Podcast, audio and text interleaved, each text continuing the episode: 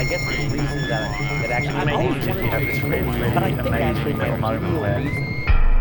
Making of. Transformationsprozesse beobachten, dokumentieren, analysieren. Ein Bonusfeature mit Stefan Poromka. Und ich bin Jenrik Schröder. Hallo. Wir sitzen hier zum achten Mal zusammen mit Matthias Gödeking und Stefan Poromka und äh, möchten ein bisschen über die Vorlesung reden, die äh, gerade eben stattfand. Stefan, ähm, es gibt ja einige Kreativitätsratgeber heute und sogenannte Kreativitätsforscher, die sich diese kreativen Prozesse anschauen und über die hast du ein bisschen geredet und äh, hast festgestellt, dass die so eine, dass ein Schema aufgestellt haben, wie das, ähm, wie so ein kreativer Prozess funktioniert. Magst du das einmal ausführen? Ja, das klingt jetzt ein bisschen so, als, als seien wir jetzt so ganz unten angekommen. Ne? Also so bei Kreativitätsratgebern. Ja, also für ganz Arme eigentlich. Ähm, aber das äh, ist schon wichtig, weil also mir geht es ja gar nicht um diese Kreativitätsratgeberei. Äh, ich habe mich auch mit Holm Adolla, den ich heute vorgestellt habe, wie eher einem zugewandt, der ähm, ernster zu nehmen ist. Mir geht es ja nur vor dem Hintergrund von dem, was ich bisher entwickelt habe in der Vorlesung, nochmal darum zu zeigen, dass es unterschiedliche Vorstellungen gibt von dem, was Kreativität ist und was kreative Prozesse sind. Wir beschäftigen uns ja mit Making of und ich habe immer gesagt, äh, jede Idee davon, wie Kunstwerke entstehen oder überhaupt Werke entstehen, die uns mitgeteilt wird, ist prägend einfach, weil sie mir immer ein Angebot macht, ah, dass man das genauso auch ähm, machen soll. Und da ist es erstaunlich, dass sich äh, äh, in diesen, jetzt nenne ich es mal Kreativitätsratgeber oder in diesen Kreativitätsanalysen immer noch ein Schema durchschreibt und fortschreibt. Nämlich die Idee, dass es äh, verschiedene Phasen gibt, die aufeinander äh, aufbauen bzw. Ähm, auseinander hervorgehen. Es gibt immer diese Idee, es gibt so, so die Vorbereitungsphase, und dann gibt es, die, gibt es die Organisationsphase, wo man sich so das Thema zurechtlegt. Und dann gibt es, also das ist die Inkubationsphase. Dann gibt es die Illuminationsphase, die meistens sehr plötzlich kommt, also weil es wie so ein, ne, also Heurika, also immer diese Idee von Eingebung und so. Kommt zwar plötzlich, ist aber tatsächlich so ein bisschen, so ein bisschen vorbereitet, aber das ist so dieser Moment, wo es Klick macht und man denkt, ja klar, ne, das, ähm, das ist es und das mache ich. Und darauf folgt man, wenn man dann diese Idee hatte für ein Werk, für ein Modell, das man baut, für eine Inszenierung, die man macht, für eine Rolle, die man spielt, für eine Arbeit, die man schreibt, für einen Roman, den man schreibt, für eine wissenschaftliche Arbeit, an der man schreibt. Nach dieser Idee äh, kommt dann die Realisierungsphase. Man muss das ja umsetzen jetzt. Und dann schreibe ich meinen Roman und dann arbeite ich an der Inszenierung und, äh, oder an dem Modell und, äh, und so weiter.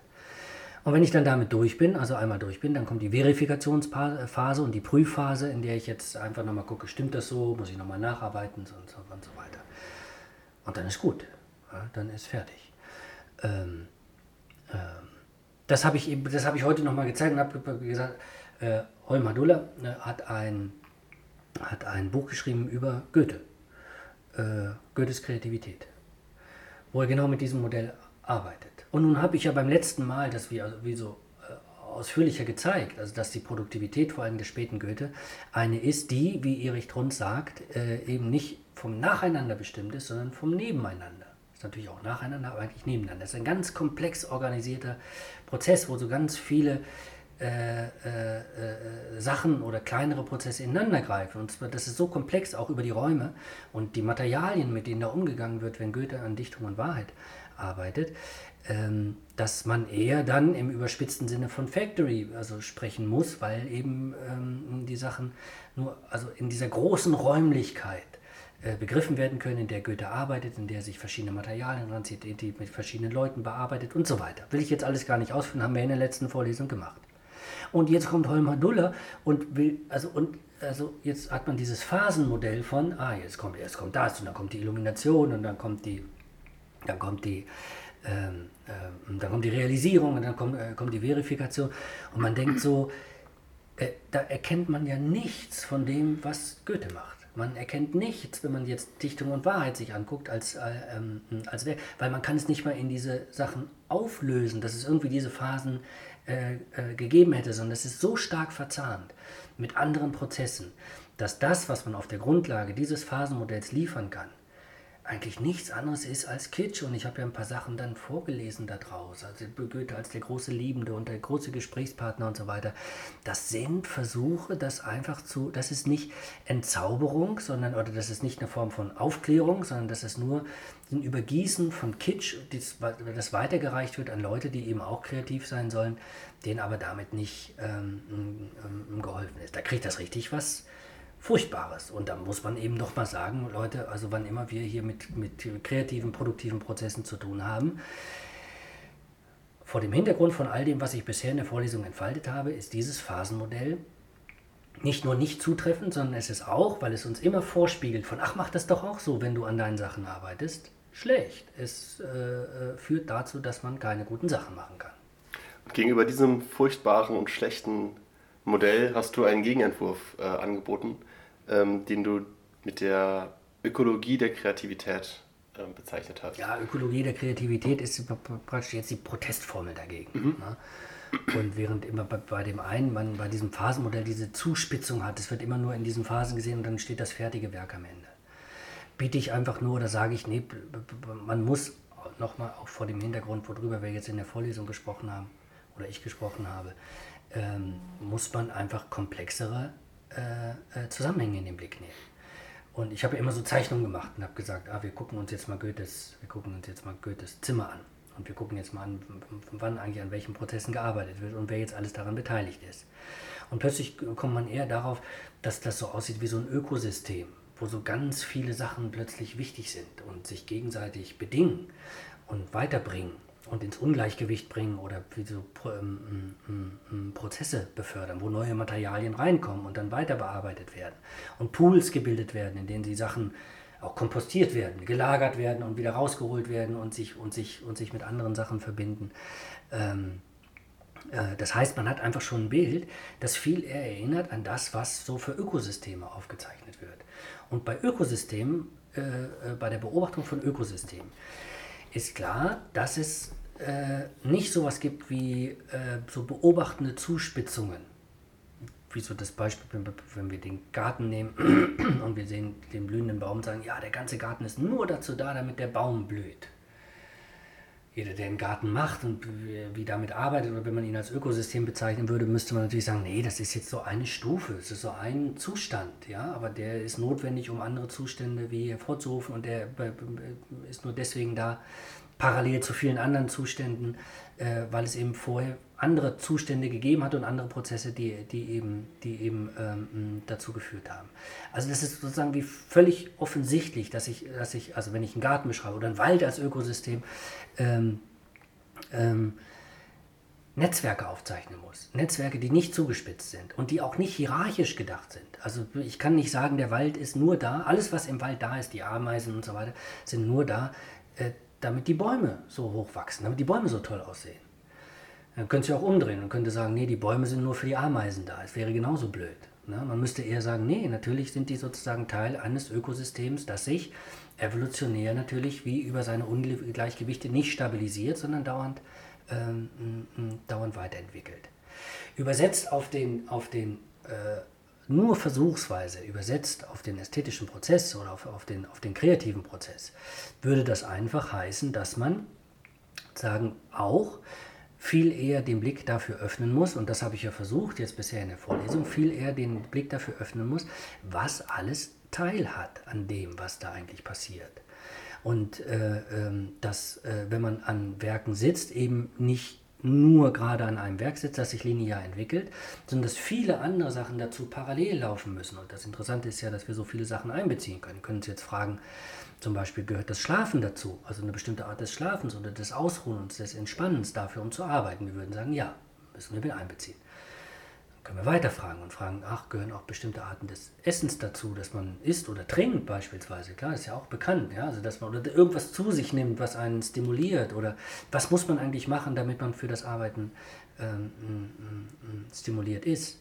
Wir können noch weiter fragen, gehört eine bestimmte Tagesrhythmik dazu, gehört eine bestimmte Kleidung dazu, gehört, wir können immer irgendwie feinkörniger danach fragen und sehen plötzlich, ah, dass im Grunde genommen tatsächlich Werkstätten, die funktionieren, in denen es Produktionsprozesse gibt, so ganz feinkörnig, ja, also aus so ganz vielen Kleinigkeiten bestehen und man sich immer, wenn man arbeitet, auch das ist ja so, das ist ja so mein, meine, ähm, meine Idee mit, dem, äh, mit der Vorlesung, dass man den Blick dafür öffnet, all das mal bis in die Kleinigkeiten hinein zu beobachten und zu verstehen, wie das, wie das, miteinander, wie das miteinander vernetzt ist. Also das ist, der, das ist jetzt der ökologische Blick der jetzt nichts zu tun hat mit dem, mit sozusagen mit dem Ganzheitskitsch, wir müssen den ganzen Prozess und den ganzen Menschen wahrnehmen, der nichts zu tun hat mit Gleichgewicht und Harmonie und so weiter. Nee, ökologische Systeme verstehe ich eher in dem Sinne, dass es ungleich, also dynamische Ungleichgewichtssysteme äh, äh, sind, die sich wie dauernd äh, äh dauernd in Gang halten und dauernd, ähm, m, m, dauernd weiterentwickeln. Und das ist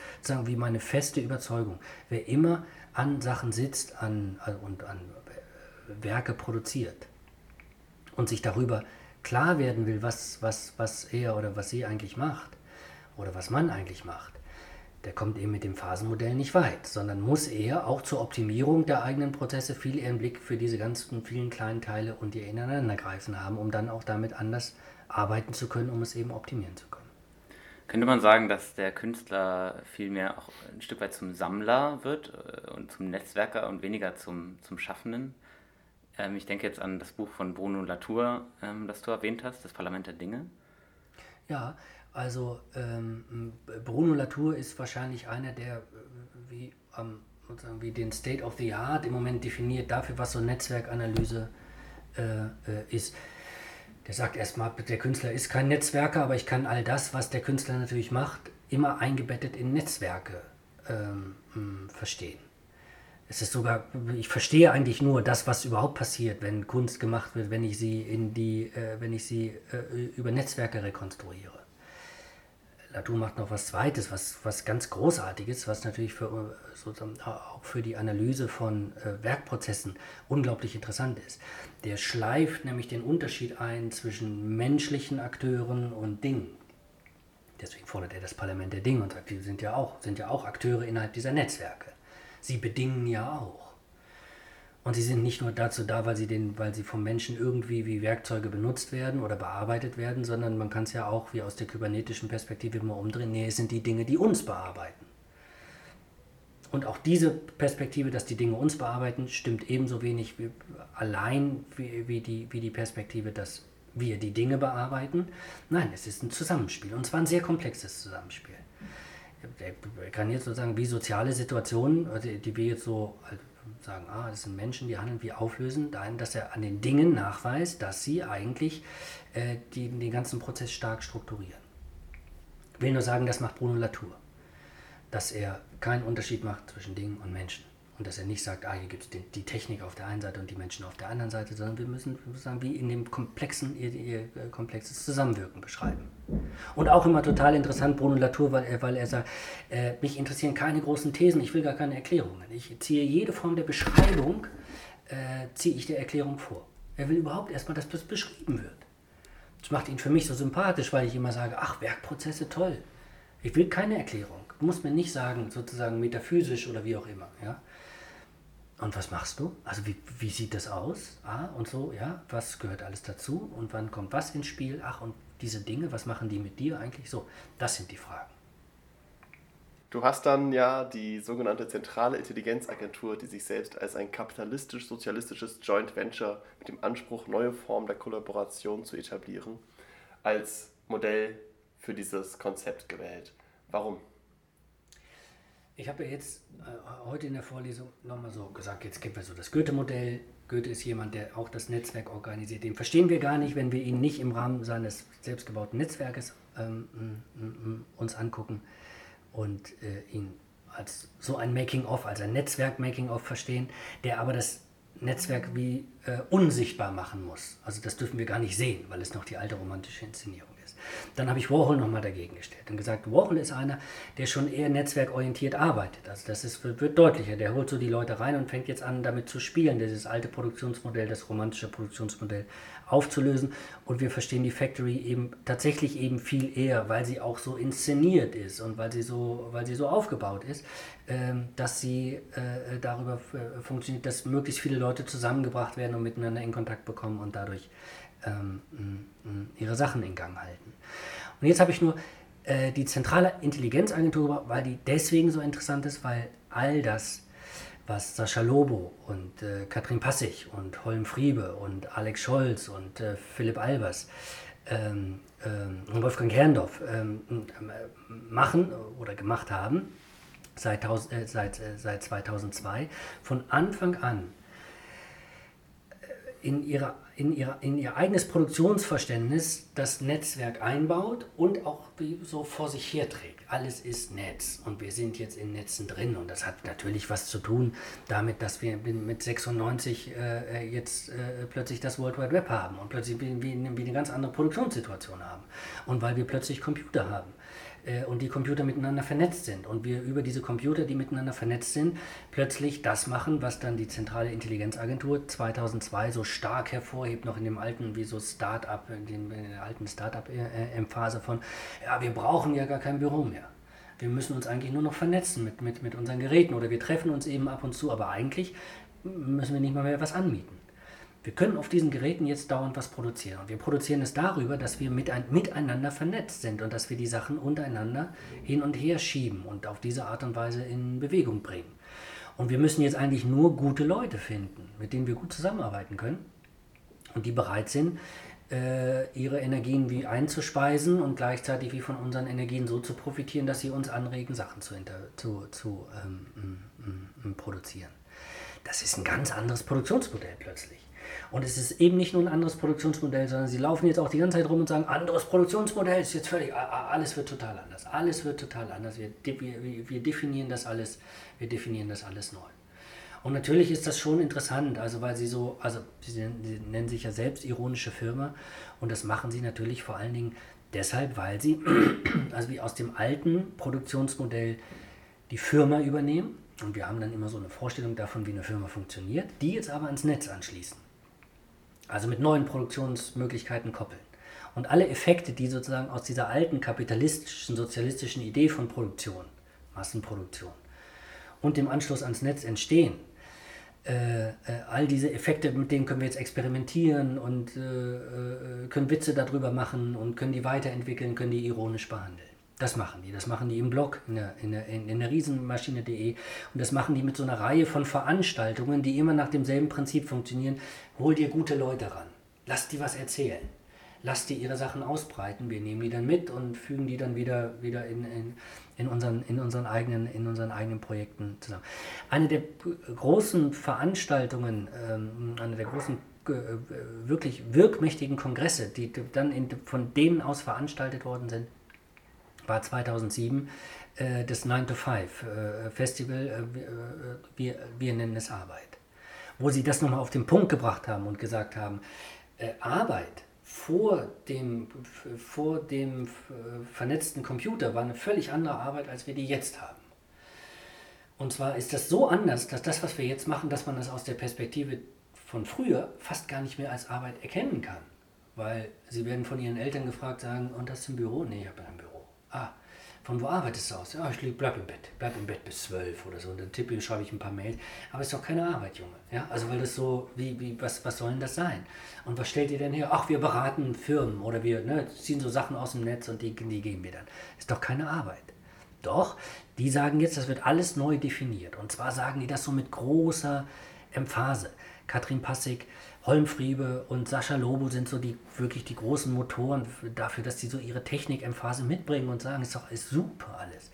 Wir müssen da jetzt nur drauf aufsetzen und sehen, dass es so viele emanzipative Möglichkeiten hat, dass wir kleine Firmen machen, dass wir neue Projekte machen und dass wir das alles in Gang setzen, ähm, was alles ganz anders war, als es früher war. Und wir können das jetzt alles so nicht endgültig definieren, aber wir können eben anfangen damit zu spielen. Und die fangen einfach an zu spielen. Und es gibt eben dieses Buch, das Holm Friebe und Sascha Lobo dann zusammengeschrieben haben, das aus diesem Kongress hervorgegangen ist. Äh, äh, wir nennen es Arbeit.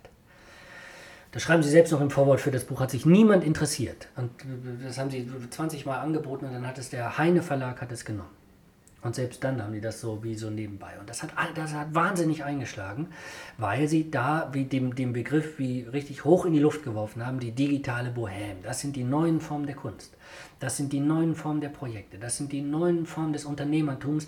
Und Kunst und Projekt und Unternehmer, das sind drei Sachen, die jetzt plötzlich in eine Sache zusammenkommen und völlig neu gemischt werden und unter diesen, unter diesen, unter diesen Bedingungen. Und sie deklinieren das, man kann das Buch wirklich eines der wichtigen Bücher der Nullerjahre. Ich empfehle das absolut, das, das zu lesen, weil sozusagen diese ganze Emphase von dem, was diese kleinen tragbaren Computer machen, das wir, wir sprechen von 2007, also wir haben noch keine Smartphones in der Hand. Ne? Also das ist sozusagen wie, wie, wie, die, wie die, die nächste Phase ist, ist, ist, da, ist da noch gar nicht, gar nicht mitformuliert. Die erzählen, die erklären so soziale Netzwerke und die erklären so äh, Blogs, was sind Blogs da drin. Aber es ist ganz schön, weil das so eine Zeitkapsel ist und weil es diese Idee hat von, ah, es gibt die neuen Produktionsbedingungen und jetzt sind wir es, die da dran sitzen und wir können das und wir können programmieren und wir können die Seiten machen. Also lasst uns äh, lasst uns was Lustiges machen. Da steckt da alles drin. Ich habe das eben so vorgestellt. Ne? Holmfriebe, das ist das neue Produktionsmodell, das aus, diesem, aus, aus dieser Netzwerksituation heraus eben deutlich sagt, ah, jetzt produzieren wir auch in Netzwerken. Wir müssen das gar nicht mehr verdecken, sondern wir sind eine Factory, aber als Agentur plötzlich, die, äh, äh die so arbeitet. Ich habe da mal so ne mehrere Bücher nebeneinander gelegt und habe immer gesagt, ah, es ist total interessant ähm, äh, äh, das sind immer Bücher, die zu zweit geschrieben werden. Also Sascha Lobe und Holm Friebe, Holm Friebe und Katrin Passig, Katrin Passig und Alex Scholz. Äh, und die schreiben alle wie in den Nullerjahren und dann auch wie, wie, wie, ähm, wie Anfangs der, äh, äh Anfang der Zehnerjahre, Marke Eigenbau und über das Verirren, ähm, äh, schreiben die wirklich wie Bücher, die, die immer auf diese, auf diese neu, versuchen, diese neuen Produktionsprozesse zu analysieren und gleichzeitig Ratgeber zu sein dafür, wie man jetzt das machen kann, also wie man jetzt, wie man jetzt damit umgehen kann. Im Grunde genommen führen die das dauernd erklärend vor. Das macht die aus und das macht die auch bis heute so gut und einfach so lustig. Ähm, und ähm, und das ist der Punkt, an dem ich denke, ah, die sind mit all dem, was sie gemacht haben, mit ihrer ganzen Emphase und mit ihrer großen Lustigkeit für unseren Zusammenhang von Making of eben total wichtig, weil sie eben sagen, Produktionsprozesse müssen anders gedacht werden und Produktionsprozesse müssen auch anders realisiert werden. Und wir führen euch das jetzt mal vor und im Grunde genommen müsst ihr uns jetzt nicht nur inhaltlich lesen, sondern ihr müsst auch gleichzeitig gucken, wie wir uns organisieren, um von uns zu lernen, wie man die Sachen eigentlich macht. Du hast ja schon äh, erwähnt, ein, ein Büro haben die nicht. Wo arbeiten die dann stattdessen? Ne, in die, in, äh, wir nennen es Arbeit. Ähm, mh, taucht was auf, taucht noch, äh, noch, noch, noch im Vorwort ein, ein, Absatz auf, in dem gesagt wird, ja, das, so eine Idee dieses Festivals, das wir 2007 gemacht haben, ist, dass wir so überlegt haben, wir müssen mal, mal irgendwie jenseits von Großraumbüro und von WLAN-Café, müssen wir überlegen, was könnte man denn noch so machen. Und im Grunde genommen, also denken die jetzt nach über Coworking Spaces. Also das ist der Begriff, der plötzlich auftaucht mit ihnen. Coworking Space. Also, äh, und wir haben jetzt so viel nachgedacht über Ateliers und so viel über Werkstätten und über Produktionsorte und Heterotopien. Und äh, da tauchen, taucht eben in den Nullerjahren, 2000, 2007, 2008, taucht dieser Begriff auf, mit dem wir nun wirklich, also heute alles, ne, alles tapezieren können, weil er eben überall so präsent ist. Coworking Space.